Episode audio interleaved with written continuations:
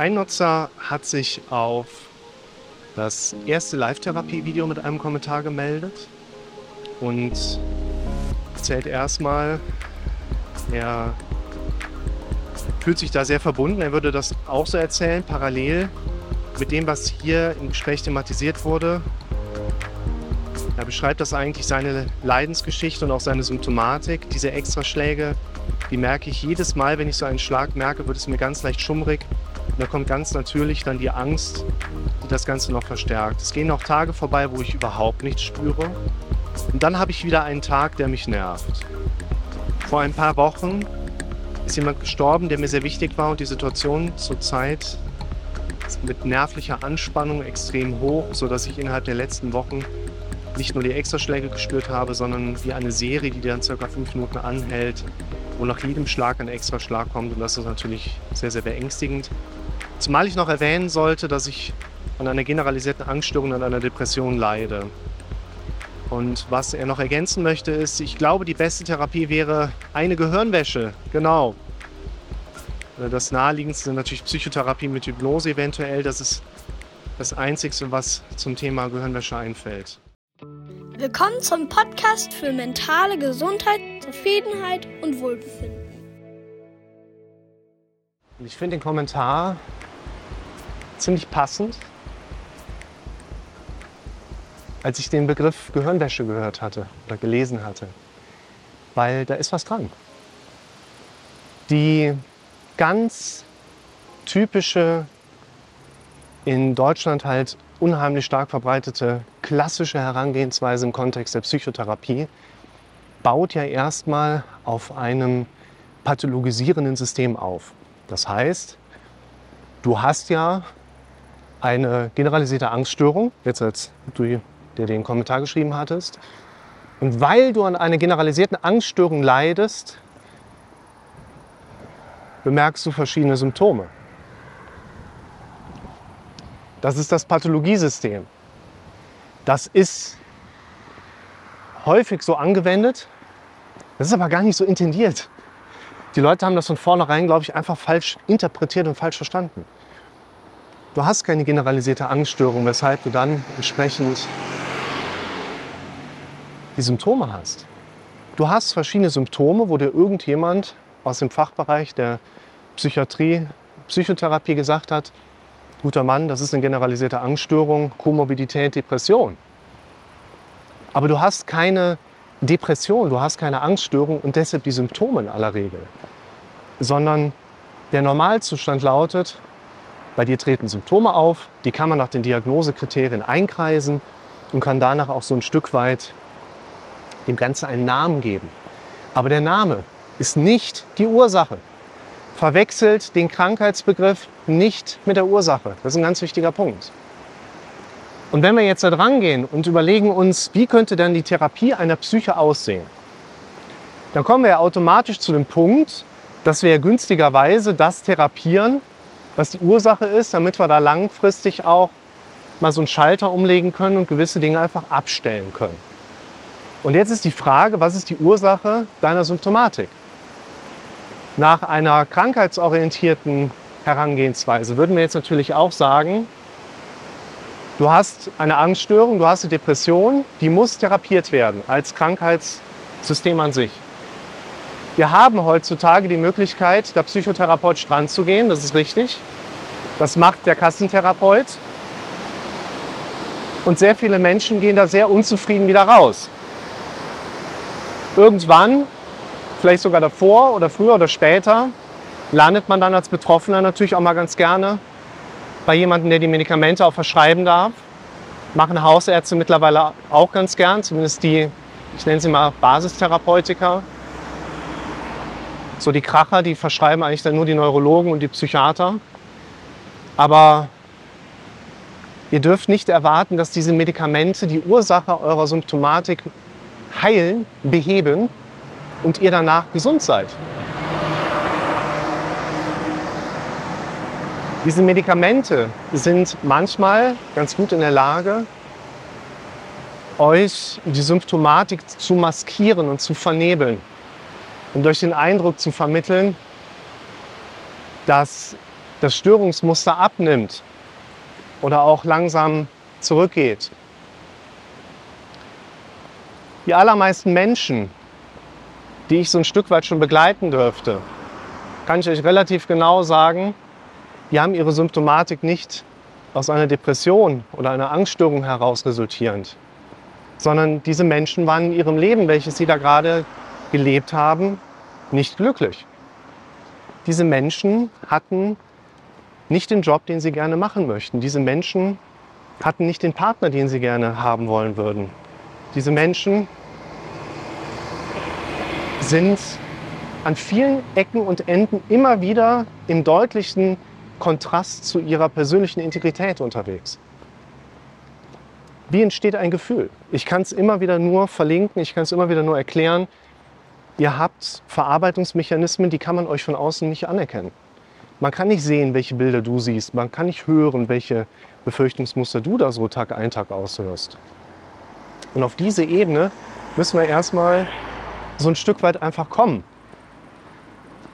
Dass wir verstehen, dass Ängste, die wir erleben, Depressionsmuster, die wir erleben, Reaktionsmechanismen sind, die keinen Krankheitswert in dem Sinne darstellen, sondern ein gesundes Reagieren auf Dinge, die im Leben eines Betroffenen stattfinden. Verwechselt nicht den Krankheitsbegriff mit der Ursache. Und seit über zehn Jahren gehe ich jetzt einfach anders in die ganze Kiste dran. Bei mir gehen die Leute glücklich wieder raus. Wie gehe ich dann ran? Wenige Grundsätze spielen für mich eine wirklich dominante Rolle. Dazu gehört zum einen, dass wir moderne Hirnphysiologie, wissenschaftliche Erkenntnisse in unsere Arbeit einbeziehen dürfen. Wir sehen in Bildern vor dem inneren Auge, wir hören hier eine Stimme, die die ganze Zeit irgendwas labert, in der Regel irgendwas Negatives, Dramatisches, Misserfolgsorientiertes. Es gibt Dinge, auf die haben wir Bock, die verbieten wir uns. Es gibt Dinge, da haben wir Bock drauf, da kommen wir aber nicht dran. Es gibt Dinge, da haben wir keinen Bock drauf, aber wir machen sie die ganze Zeit.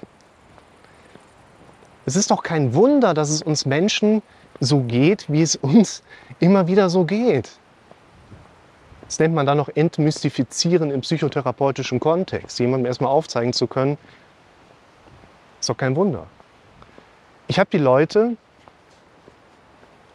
vielleicht eine halbe Stunde da sitzen, ob jetzt in der Präsenzpraxis oder im Online-Therapiemodell, und ich sage den Leuten hier, Schauen Sie doch mal, bei dem, was wir gerade besprochen haben, nur die letzten 20 Minuten.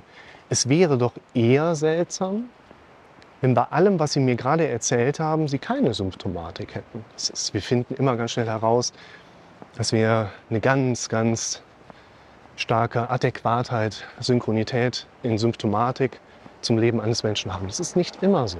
Nagelt mich nicht darauf fest, dass das jetzt in jedem Falle so ist. Ihr versteht mich manchmal gerne ja auch bewusst falsch, habe ich auch schon mitbekommen. Wenn es euch glücklich macht, aber tut es ja nicht. Das ist ja nur ein Zeichen von noch mehr Leiden. Der Zeit kennt man irgendwie ziemlich viele Leute hier aus dem Dorf, ist auch ganz spannend. Und es gibt wenige Grundsätze, an die wir uns halten sollten. Dazu gehört zum Beispiel auch, dass die meisten Menschen, die im psychischen Kontext von einer eigenen Krankheit und Störung ausgehen, eigentlich fast ausschließlich gesunde Verarbeitungsmechanismen einer gesunden Psyche erleben. Und der Kernpunkt der ganzen Kiste ist eine Gehirnwäsche.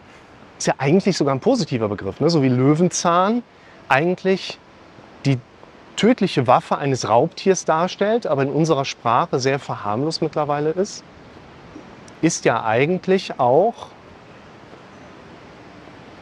mal gucken, was wir hier erleben, durch die Straße kommen.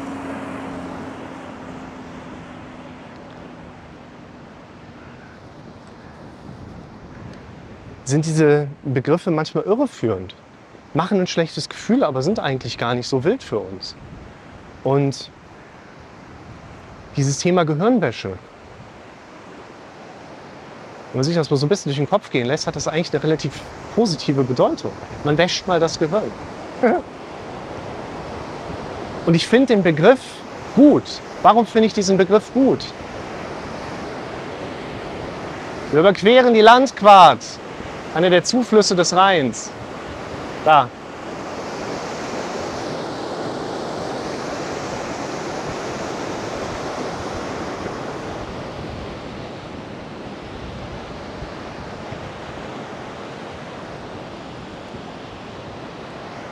Wir glauben nicht an das, was richtig ist. Wir glauben an das, was wir am häufigsten gehört haben. Dinge, die wir in unserer Wahrnehmung auch wahrnehmen können, nehmen wir auch deshalb wahr, weil wir uns mit der Zeit darauf trainiert haben, sie wahrzunehmen. Dinge, die in unserem Glaubensmuster tief verwurzelt sind, sind nicht da, weil sie richtig sind, sondern weil wir sie oft genug gedacht haben. Katholischer Glaube baut auf Angstmachung auf.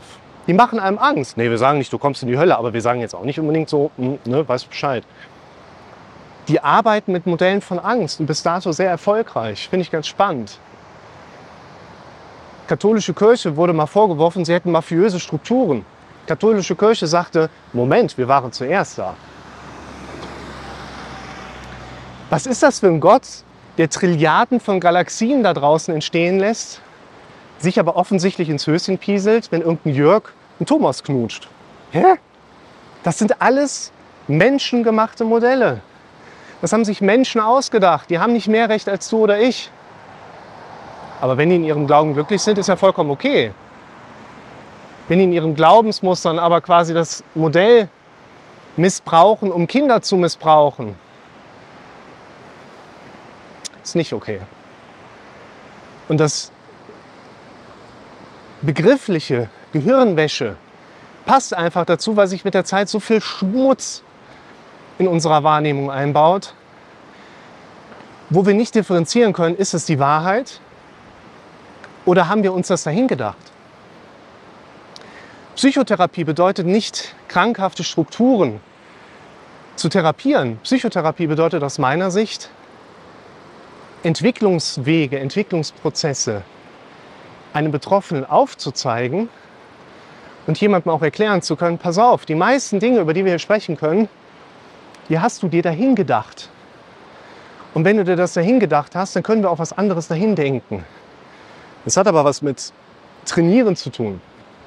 Wir dürfen lernen, dass unser heutiges auch symptomorientiertes Erleben lediglich einer gewissen Form von Trainingszustand entspricht.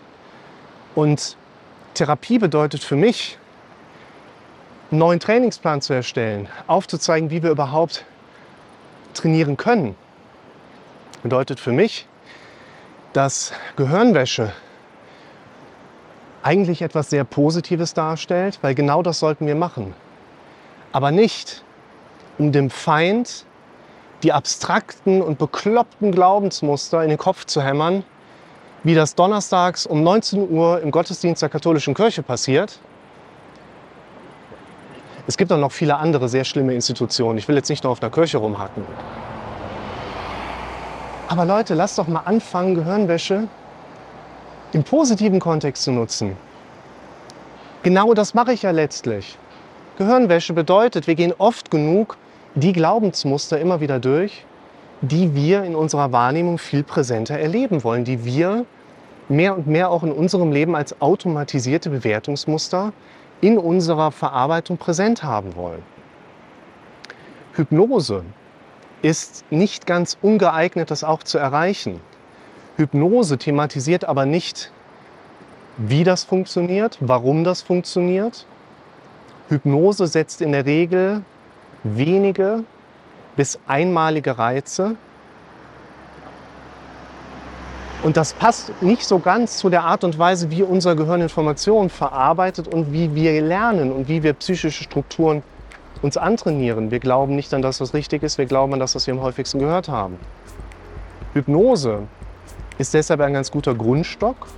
Aber noch wichtiger ist aus meiner Sicht, dass jeder für sich die Kompetenz erlebt, das Wissen sich aneignet, die Möglichkeiten erkennt, trainieren zu können, sodass einem auch ein Stück weit klar wird, für deine Gesundheit bist nur du verantwortlich. Ärzte schauen sich vielleicht noch deine Krankheiten an. Aber du bist für deine Gesundheit, vor allen Dingen für deine Kopfgesundheit verantwortlich. Und wenn wir das Ganze Gehirnwäsche nennen wollen, kann ich mich mit dem Begriff eigentlich ganz gut anfreunden.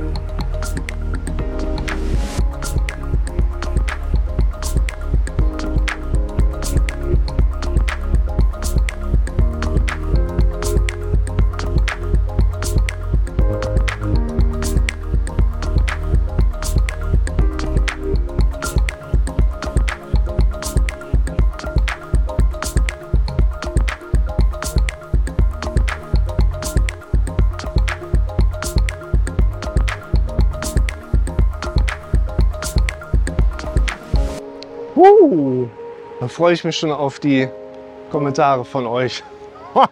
Das war jetzt, das war jetzt aber auch nötig.